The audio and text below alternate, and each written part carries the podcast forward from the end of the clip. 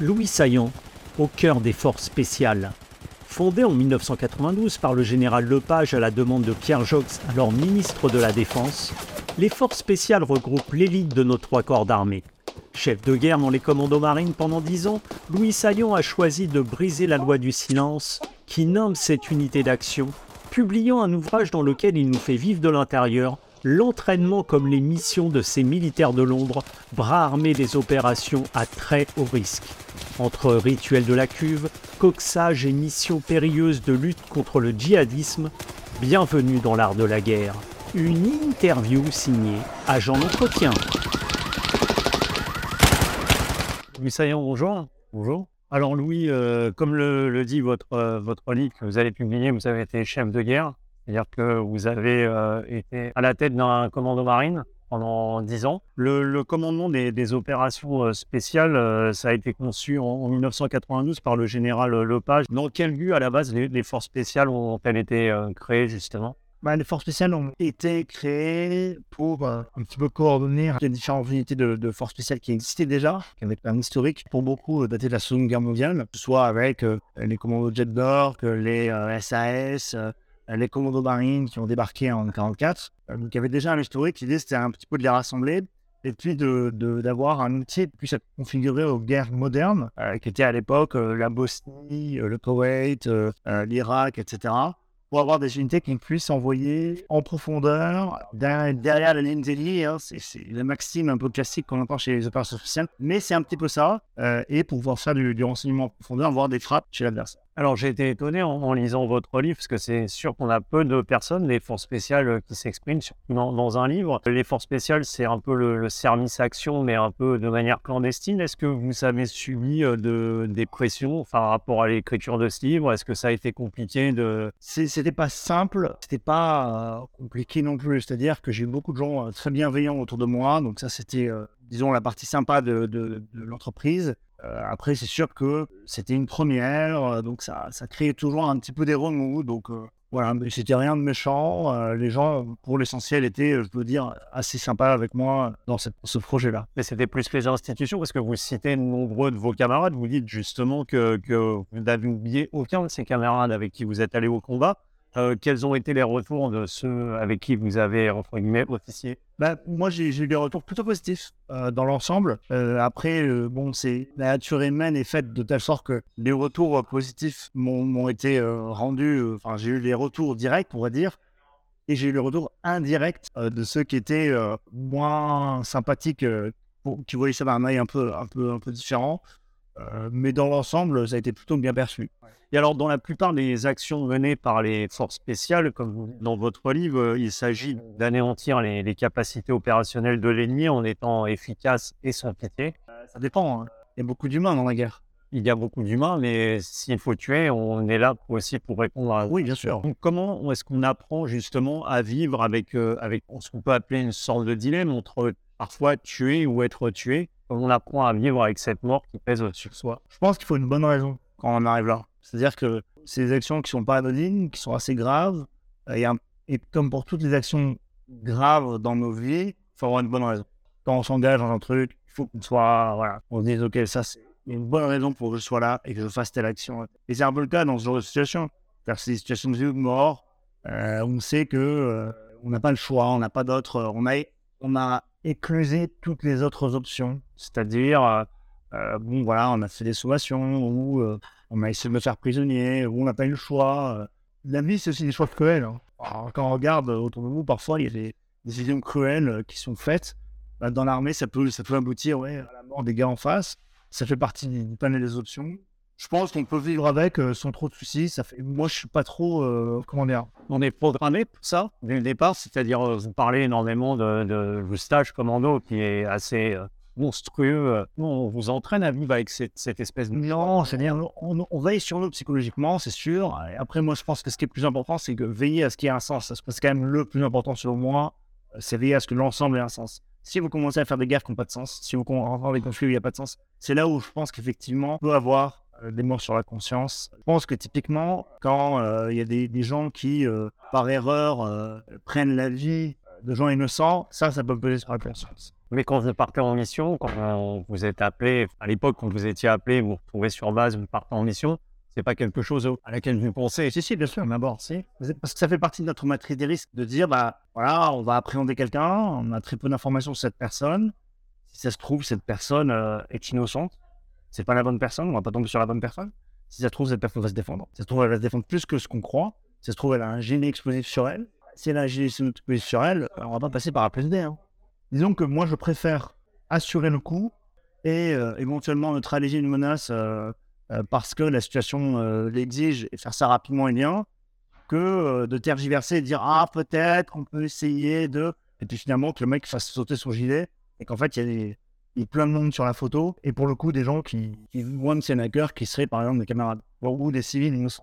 Donc on apprend à calculer ce facteur risque, justement, entre la, la menace qui est là et vous, ce que vous avez à faire. Je pense qu'on ne l'apprend pas, mais on l'a au fond de nous, en fait. On le, travaille.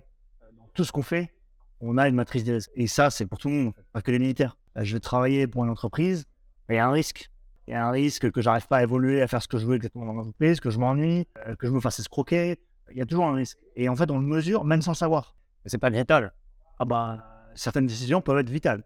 Dans votre euh, métier, quand vous allez faire euh, du saut en parachute, vous allez faire votre premier saut en parachute, en fait, vous faites confiance au gars euh, qui va sauter en parachute avec vous. Je parle dans, dans le civil, il a un saut sportif. Faites confiance, faites confiance au matériel. vous avez déroulé dans votre cerveau sans savoir une matrice des risques. Et eh bien, cette matrice des risques, on va simplement la mettre en exergue et la façonner pour euh, les situations qu'on va connaître, qui ne sont pas celles d'un saut sportif en civil, mais celles d'un inconnu qu'on va aborder, de plusieurs inconnus qu'on va aborder, dans un environnement qui est lui aussi inconnu, et on va essayer de faire en sorte de, secteur par secteur, morceau par morceau, de manière incrémentale, essayer de s'approprier les choses pour essayer de comprendre qui est qui, et éventuellement euh, neutraliser la menace s'il le faut. Et vous parlez justement de ce facteur confiance, le groupe, l'unité, l'amitié, euh, c'est ce qui ressort aussi énormément dans, dans cet ouvrage, dans le danger. Est-ce que dans l'adversité, sont là des valeurs essentielles pour justement mener à bien une, mission? Je pense qu'il n'y a pas de valeur dans l'adversité. Je pense qu'il n'y a pas de valeur, il y a simplement des intérêts particuliers. Des intérêts particuliers augmentés de camarades, de sens de la camaraderie. C'est les seuls trucs que moi je vais voir. C'est-à-dire qu'en gros, moi je veux pas que mes, gars y passent, je veux pas que mes potes y passent. Donc je fais en sorte que ça se passe bien pour eux et pour moi. Donc en fait, c'est ça qui va primer surtout. Mmh. C'est on veut survivre. Et l'accomplissement de la mission. Après, voilà, c'est un chevauchement. Est-ce que c'est la mission ou la survie, la survie ou la mission.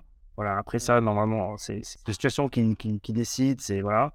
Mais en tout cas, ce qui est sûr, c'est que c'est autour de ces valeurs un peu charnières qu'on va s'articuler, qui est la survie de mes copains, c'est les copains, c'est la camaraderie, c'est sa propre survie. C'est ça qui va finalement, à un moment, prendre les deux choses sur tout le reste. Et alors, euh, vous parlez justement aussi dans, dans le livre de cette euh, rudesse incroyable de, la formation, de l'entraînement qui mène justement à devenir un, membre des, commandos. Est-ce que cette formation et cette euh, dureté, c'est ce qui permet d'anticiper, d'analyser, donc de limiter ensuite les risques une fois qu'on est sur le terrain? Il y a un apprentissage euh, au discernement du risque, on va dire, comme euh, voilà, comme tout à l'heure au discernement de un inconnu, comment on aborde un inconnu, comment on aborde un milieu inconnu, etc. C'est ce qu'on apprend, c'est la tactique, ces choses-là qui ont en fait. Mais en revanche, on va apprendre au Sage je pense que si, si on doit apprendre une seule chose, c'est à mieux se connaître. C'est-à-dire à savoir exactement quelles sont mes capacités intellectuelles, morales, mentales, jusqu'où je peux aller, jusqu'où je peux pas aller. Je vais toucher les doigts euh, mes limites. Et pour certaines, elles arriveront plus tôt que ce que je crois. Et pour d'autres, elles arriveront bien plus loin que ce que je crois. Et c'est là où on va avoir une vision qui est beaucoup plus précise de ce dont on est capable s'ajuster au mieux à, notre environnement euh, de mission hostile. Ça va être une, très fine connaissance de nos propres capacités avant d'aller chercher la très fine connaissance des capacités de l'adversaire. C'est ça qu'on va découvrir On apprend énormément sur soi-même. On apprend énormément sur ses capacités. Et donc, on va, on va être plus fin dans notre analyse. Parce que je vais être capable plus finement de dire ça, je peux le faire, ça, je peux pas le faire. S'il faut euh, faire une infiltration euh, pédestre sur une zone, eh ben, je sais que si je prends beaucoup de matériel, je sais jusqu'à combien de matériel je peux prendre et je sais quel est le degré d'usure que je vais avoir sur mes bonhommes, sur moi-même, en arrivant sur euh, la zone d'opération, après l'infiltration. Je vais, je vais le savoir de manière plus précise. Euh, si on me oublie sur le terrain parce que les hélicos ne peuvent pas venir me chercher, combien de temps je peux survivre en conservant mes capacités opérationnelles, mes, capacités de manœuvre? Combien de temps je peux survivre? Tout ça, on va, le, voir de manière beaucoup plus fine que euh, des grandes idées qui disent bon, c'est 48 heures de survie, machin en réalité, je peux faire combien Et c'est ça qu'on va découvrir au stage commando. Combien de temps je peux vivre sans eau, sans, sans, nourriture? Euh, Combien de temps je peux, je peux faire euh, sous stress? Euh, Avec la pression d'un adversaire qui, qui est après nous tout le temps. Donc c'est un peu cet esprit-là qu'on va essayer de nous inculquer.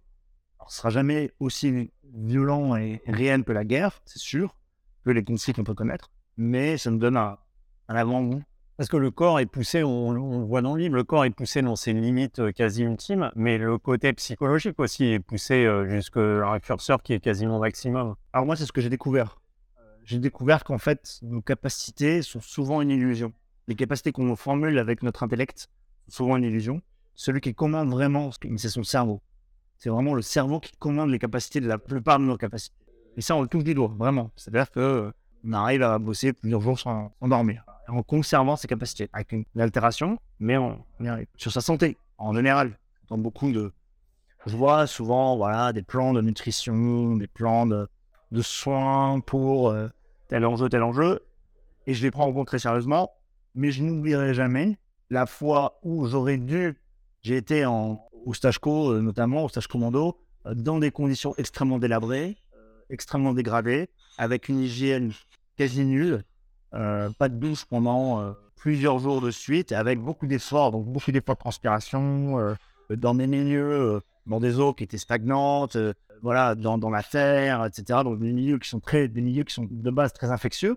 Et malgré toutes les plaies que je pouvais avoir, la fatigue que je pouvais avoir, qui normalement réduit les capacités du système immunitaire, typiquement, je n'ai pas eu d'infection, je n'ai pas eu de, de surinfection de plaies, je n'ai pas eu de fièvre, je n'ai rien eu. Et mon corps a enduré parce que mon cerveau lui disait il faut que tu tiennes encore une heure, encore une heure, encore une journée, encore une demi-heure, encore 20 minutes. Et à, la fin, au moment où euh, tout s'est arrêté à la fin du stage commando, qu'on m'a remis me libérer, dans la foulée, tout s'était fou. C'est-à-dire que je me suis retrouvé contracter des maladies incroyables, à être en six mois cloué au ring, à être sous corticoïdes toute la journée, parce que mon cerveau avait compris qu'il fallait que je tienne jusque-là. Et après, euh, voilà, toutes les infections sont revenues, tout est revenu. Mais ce que j'ai découvert, c'est que c'est mon corps qui décidait. Si, enfin, mon cerveau, mon esprit, quelque part, qui décidait si je devais tomber malade ou pas. Et alors, il y, a, y a un exercice qui est totalement euh, incroyable, c'est le coxage, c'est ça? Ouais, La simulation d'enlèvement. oui, ça a l'air totalement traumatisant. C'est quelque chose que, qui forcément vous entraîne au chaos.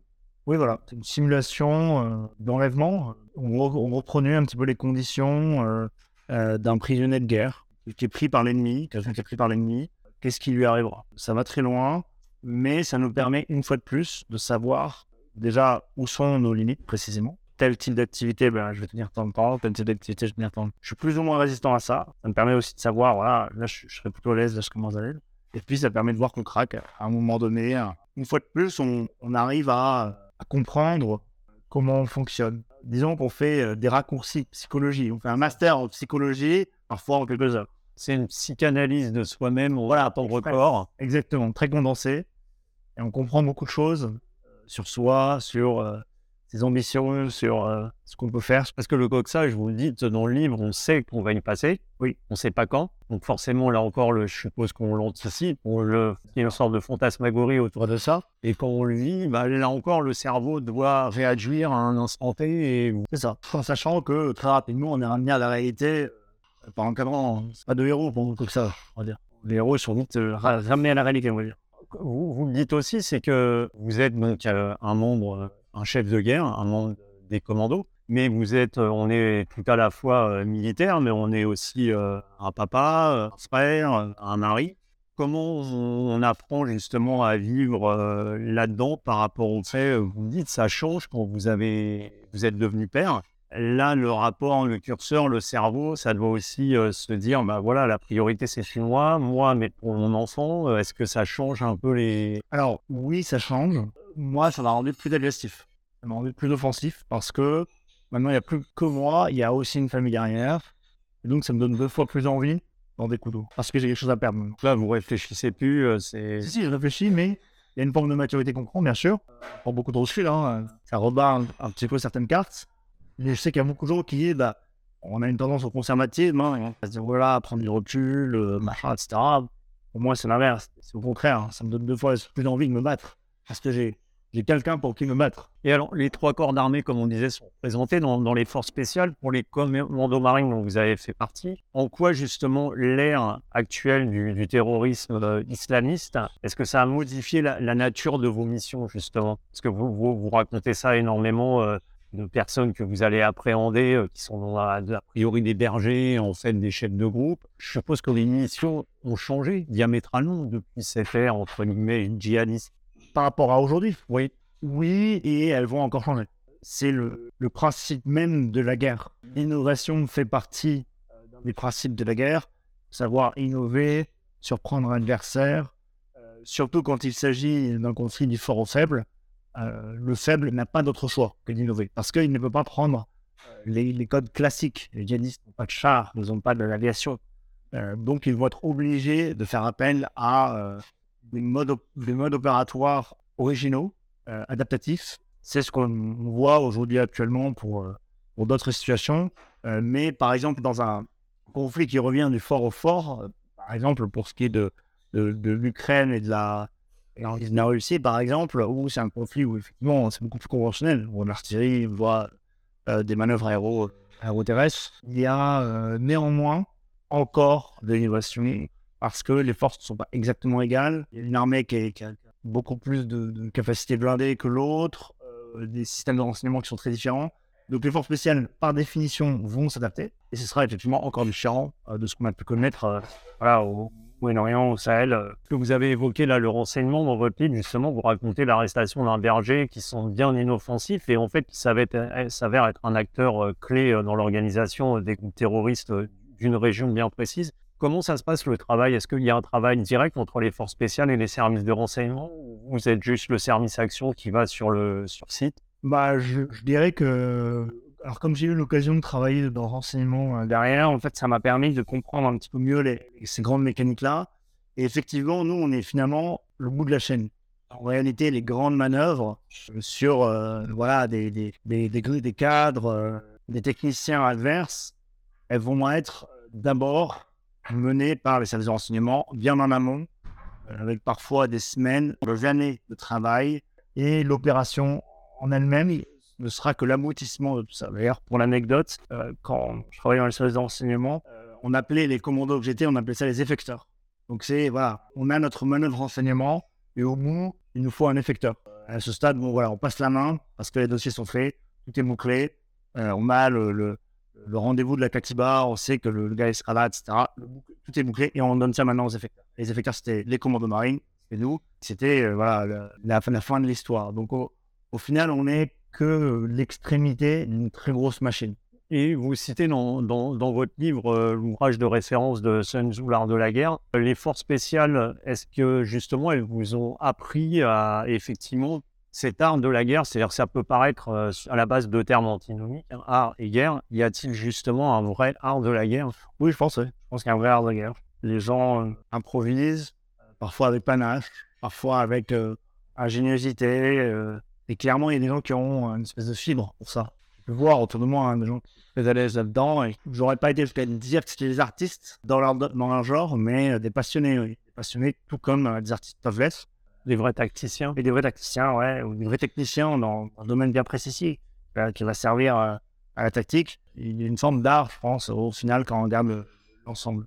Et alors, dans l'épilogue de, cet ouvrage, vous annoncez un avenir bien sombre face à la menace euh, djihadiste. Vous dites J'ai été un chef de guerre sur le champ de bataille, je serai désormais un combattant au sein de la société civile. Concrètement, comment ça se traduit aujourd'hui? Moi, je travaille sur différents projets qui ne sont pas encore en maturité, donc euh, je ne peux pas trop en parler, mais mais le, ça passe aussi par l'homme civil, pas uniquement le militaire. C'est-à-dire que est-ce qu'on peut clairement lutter en tant qu'individu euh, d'une société contre euh, cette menace que oui, je sais pas sous quelle forme euh, ça reste? Ça, il faut, faut se replonger dans les bouquins, plonger dans, dans, dans l'histoire de ces mouvements-là. En fait. Comprendre un peu la genèse de comment ça fonctionne, et euh, ce qui a fonctionné, ce qui n'a pas fonctionné, et ce qui a défait ce genre de mouvement. C'est un, un, long travail. Pour ça, je ne vais pas trop en parler parce que c'est encore encore sous le boisseau. Donc on, on se reverra exactement partie. Oui, Sayon, merci beaucoup pour cette interview. Merci à vous. À très bientôt. Au revoir.